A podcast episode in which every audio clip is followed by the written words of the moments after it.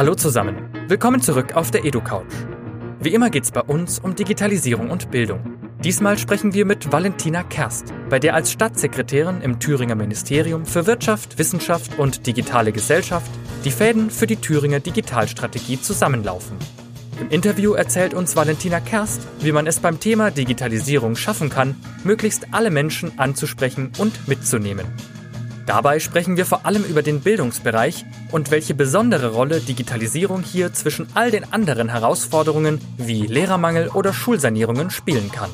Und wenn ihr den Aha-Moment erfahren wollt, in dem Kersts Schwiegermutter von der Digitalisierung überzeugt wurde, solltet ihr auf jeden Fall dranbleiben. Noch kurz zur Info. Die EduCouch ist ein Format des Instituts für digitales Lernen. Das Interview führte diesmal Markus Fenske auf der Republika 2019. Und jetzt viel Spaß beim Zuhören. Ja, und hier ist wieder die EduCouch, äh, diesmal von der Republika 2019 in Berlin. Äh, und ich bin ganz froh, dass Valentina Kerst neben mir sitzt. Sie ist die Staatssekretärin im Thüringer Ministerium für Wirtschaft, Wissenschaft und digitale Gesellschaft. Hallo, Frau Kerst. Ja, einen schönen guten Tag. Hallo. Äh, Frau Kerst, wenn man so ein bisschen ähm, äh, in der Öffentlichkeit hört ähm, und sich umhört, was Sie so machen, wie die Leute Sie so einschätzen, dann hört man oft, äh, das ist die Digitalbeauftragte von Thüringen oder auch die Digitalministerin. Äh, vielleicht können Sie uns am Anfang ganz kurz äh, beschreiben, was ist eigentlich Ihr Aufgabenfeld? In der Tat bin ich äh, die Staatssekretärin für Wirtschaft und digitale Gesellschaft. Also Digitales ist nicht das Einzige, aber ähm, natürlich ist es so, dass Digitalisierung äh, tatsächlich ein sehr großer Schwerpunkt äh, bei mir ist. Äh, es gibt einige, die sagen, ich habe die digitale DNA inne und dementsprechend ist es dann auch bei mir richtig angelegt oder bei uns im Hause. Und es ist nicht ganz verkehrt, weil wir haben ja unsere Thüringer Digitalstrategie und bei uns im Hause laufen tatsächlich alle Fäden zusammen. Also alle Ministerien, die sich mit Digitalisierung beschäftigen, ähm, die werden bei uns quasi auch, die, die laufen bei uns zusammen und wir erfahren dann auch meistens, was passiert und wir verknüpfen auch die Ressorts. Von daher ist Digitalstaatssekretärin schon richtig. Ähm, wie sind Sie denn eigentlich ganz persönlich in die digitale Welt gekommen? Jetzt muss ich tatsächlich sagen, dass mein Mann schuld ist, äh, denn äh, ursprünglich, und das kann man in meiner Vita auch nachlesen, bin ich äh, Immobilienkauffrau, also ganz was anderes. Und ähm, mein Mann hat beim Verband der Internetwirtschaft gearbeitet. Und eines Tages, Mitte der Nullerjahre, kam dann äh, der Chef auf mich zu und hat gefragt, möchtest du vielleicht die Branche wechseln? Und das war äh, kurz nach der äh, New Economy und ähm, noch lange bevor es Facebook, YouTube und alles gab. Da ging es eigentlich noch um Kabelziehen und Rechenzentren, eigentlich sehr unsexy, würde man sagen. Aber ich fand es sehr spannend, weil sehr viel Dynamik drin war und dann habe ich den Sprung ins kalte Wasser gewagt und äh, bin sehr, sehr froh, dass ich diesen Schritt gemacht habe, denn es ist momentan eine sehr, sehr tolle Zeit, wo man viel gestalten kann. Und was ist denn eigentlich aus Ihrer Sicht sozusagen das Bedeutsamste bei dem digitalen Wandel, den wir gegenwärtig erleben? Das ist ja so das Stichwort, das in aller Munde ist. Die Gesellschaft wird sich grundlegend verändern. Ähm, was ist aus Ihrer Sicht da das Bedeutsame? Im Jahre 2019 haben wir eigentlich folgende Situation, nämlich, dass wir auf der einen Seite eine Gruppe von Leuten haben, die sagen, Digitalisierung ist super. Äh, wir haben die nächsten Buzzwords wie künstliche Intelligenz. Äh, wir haben das große Thema, Megathema Bildung. Äh, wir haben aber auch neue Arbeitswelten und viele haben Lust, das zu gestalten. Auf der anderen Seite ähm, ist es so, dass wir viele Menschen haben, die auch Angst vor Digitalisierung haben, die auch vielleicht den Begriff nicht mehr hören wollen, weil er sehr oft in den Medien verwendet wird. Und dieser Begriff ist so gut wie nicht greifbar. Es ist nichts, wo ich in einen Laden gehe und sage, ich möchte einmal Digitalisierung kaufen. Und äh, das ist dann sehr, sehr schwierig. Und für viele Bürgerinnen und Bürger ist es auch ein, ein, ein Begriff geworden, der, der, den sie nicht mehr hören wollen. Und von daher ist eine große Herausforderung, die Leute, die sagen, wir möchten was gestalten und wir müssen auf jeden Fall vieles gestalten, gesetzgeberisch, auf der einen Seite, aber auch gesellschaftlich und auf der anderen Seite die Menschen mitnehmen, die Angst haben ähm, und ähm, sagen, ja, es gibt Veränderungen und wir müssen sie aber gemeinsam äh, gestalten.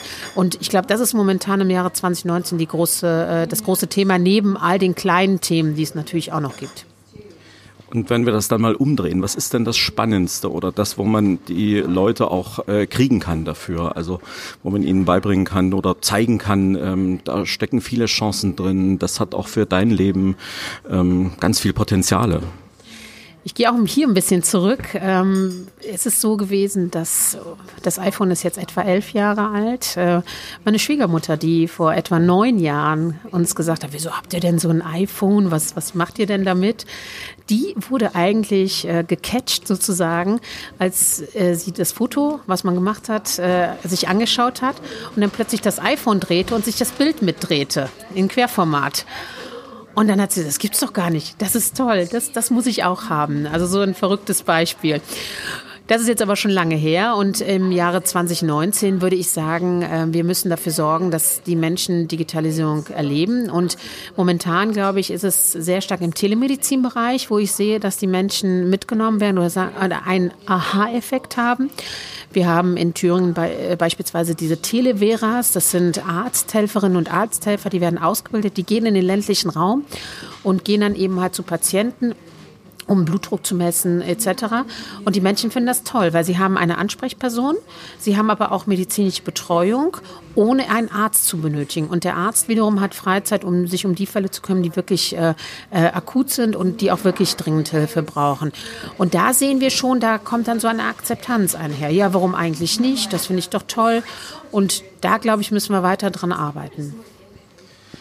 Nun wird ja ähm, der Bildungsbereich auch immer wieder genannt äh, als einer der äh, Bereiche, wo sich sehr viel verändern wird oder wo auch viele Chancen äh, drin sind.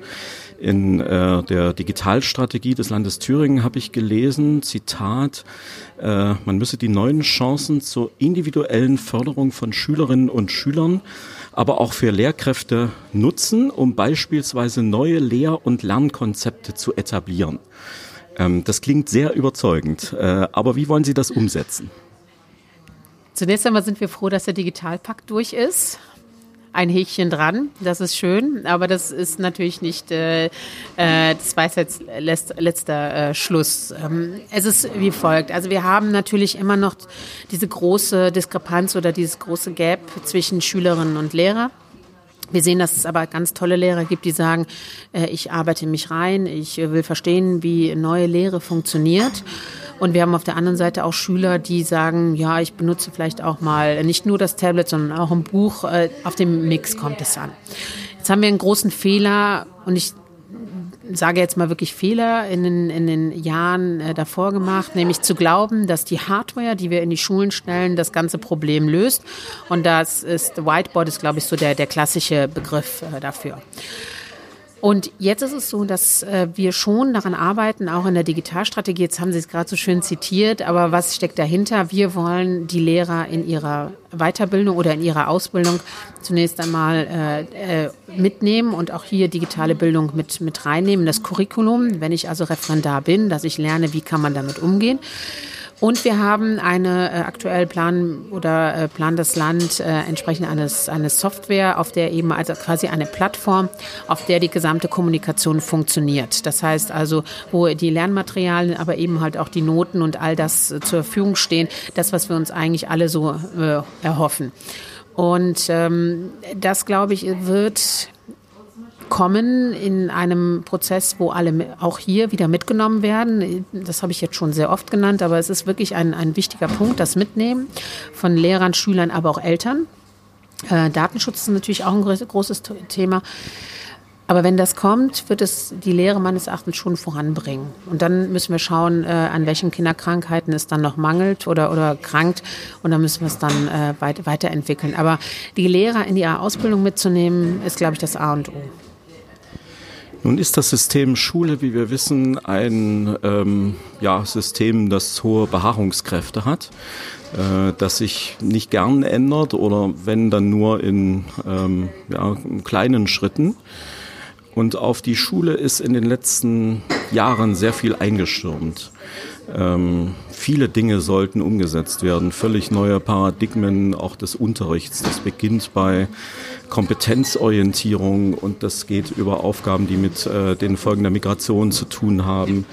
Ähm, wir haben Lehrermangel, wir haben Schulsanierung, äh, wir haben problematische Schulnetzplanungen. Ähm, deswegen so ein bisschen kritisch nachgefragt, ist denn das realistisch, dass wir jetzt dann sozusagen obendrauf auch noch Digitalisierung setzen?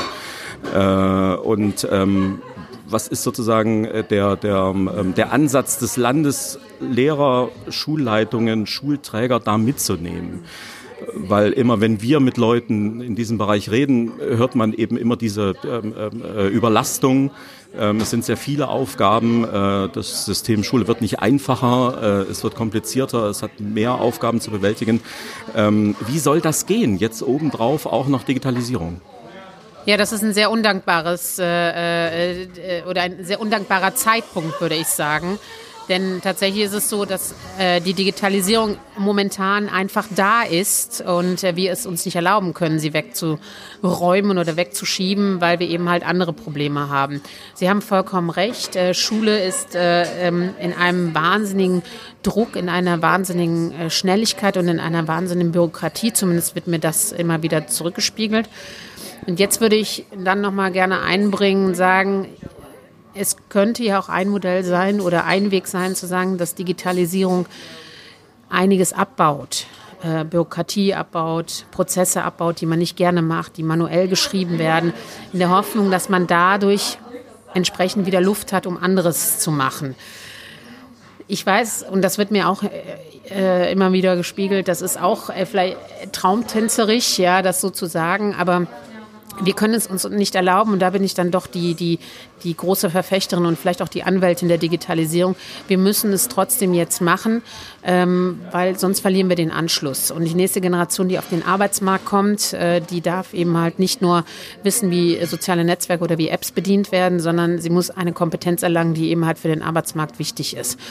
Und deshalb mein Ansatz, ja, wir machen Digitalisierung, um das, was nicht so schön ist im Alltag, äh, wegzurationalisieren und dann eben halt Zeit für die wichtigen Themen zu haben. Ist denn aus Ihrer Sicht Digitalisierung dann für die Schule auch äh, sozusagen die Lösung äh, vieler dieser, dieser Probleme, dass man also sagen kann, äh, wir reden seit 10, 15 Jahren über Kompetenzorientierung. Jetzt hätten wir auch technische Mittel in der Hand, diese tatsächlich auch umzusetzen, so wie sie gedacht ist.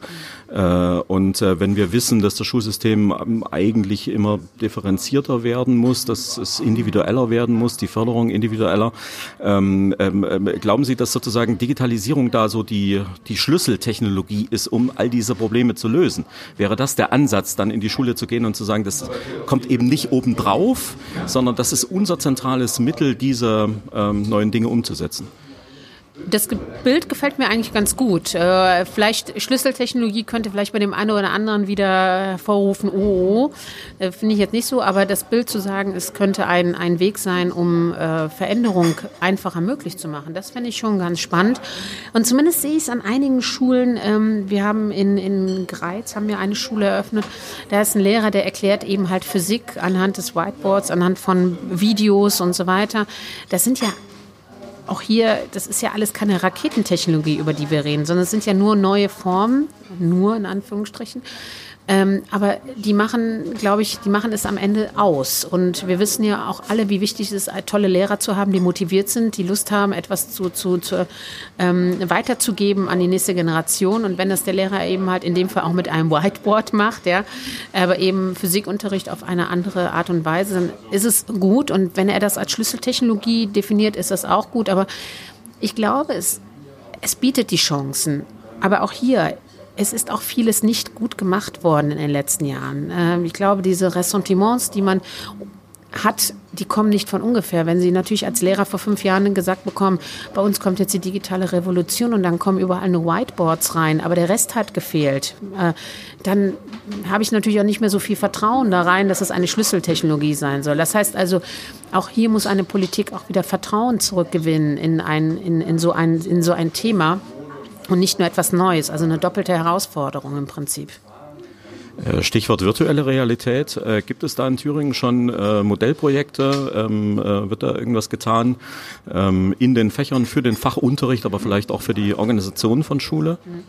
Also es gibt einige, zumindest sind das Projekte, von denen ich, denen ich gehört habe, zu sagen, wir versuchen mit äh, Virtual Reality ähm, zum Beispiel Erdkunde, Ge äh, Geologie etc. Ähm, zu visualisieren, anders darzustellen. Ähm, aber vielleicht, wenn man genauer hinguckt, muss man sagen, man muss eigentlich weg von Projekten. Es gibt noch keinen flächendeckenden Einsatz. Äh, und da muss man noch mal schauen, wohin die Reise geht. Ähm, es gibt aber auch unabhängig, dann ist die Frage, wie, äh, was schafft man auch an als Schule? Brauchen wir jetzt alle noch VR-Brillen und müssen wir da Geld investieren? Es gibt ja auch die schönen äh, Cardboards, wo ich einfach das Smartphone reinstecke und mir auch irgendwo so Videos angucke, kann es das auch tun. Das ist aber momentan noch nicht so die Frage, muss ich sagen. Wir sehen aber VR eher in der Wirtschaft und auch in der Medizintechnik. Da ist es deutlich stärker als im Bildungsbereich. Und dann ein Blick auf die Hochschulen. Ähm, ich komme ja aus dem Fach Geschichte. Ich habe auch äh, längere Zeit in Jena studiert.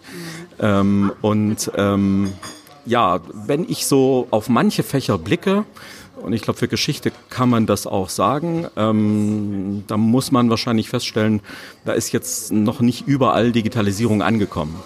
Ähm, ich glaube, das Bild ist also sehr unterschiedlich. Wir haben sicher Naturwissenschaften, die sich sehr intensiv mit diesen ganzen Entwicklungen beschäftigen, ähm, andere auch noch nicht. Wo sehen Sie denn die Thüringer Hochschulen da? Also wir haben mit unserer äh, Digitalstrategie für die Hochschulen schon mal die ersten Ansätze gemacht. Es gibt ähm, einige auch hier Modellprojekte. Wie sieht Digitalisierung in den Hochschulen aus?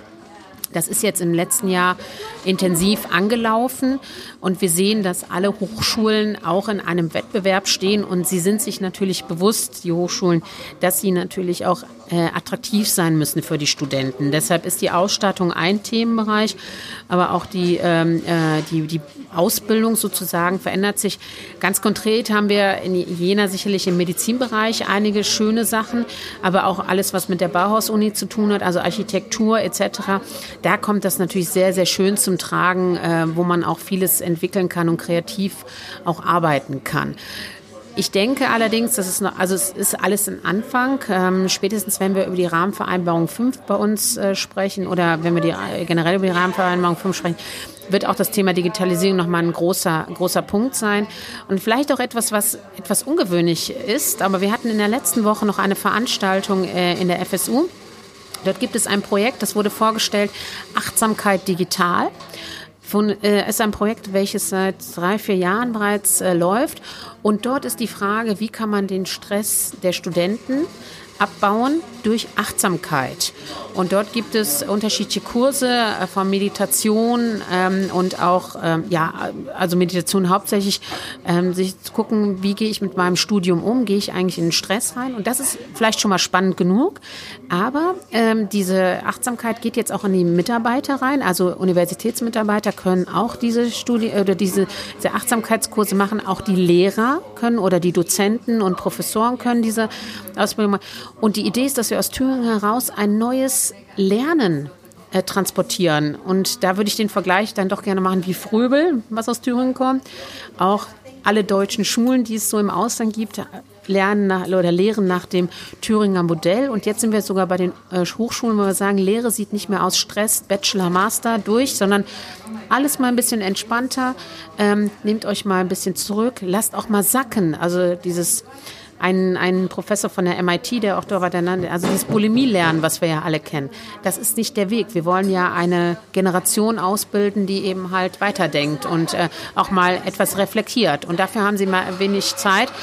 Und das finde ich sehr schön. Also Achtsamkeit digital so als Pro Projekt ist sehr, sehr kleinteilig, aber hat auch was, glaube ich, damit zu tun, wie Hochschulen sich verändern. Thüringen setzt neue Standards für das Lernen und geht damit in die Welt. Das ist doch ein wunderbarer Abschluss unseres Gesprächs.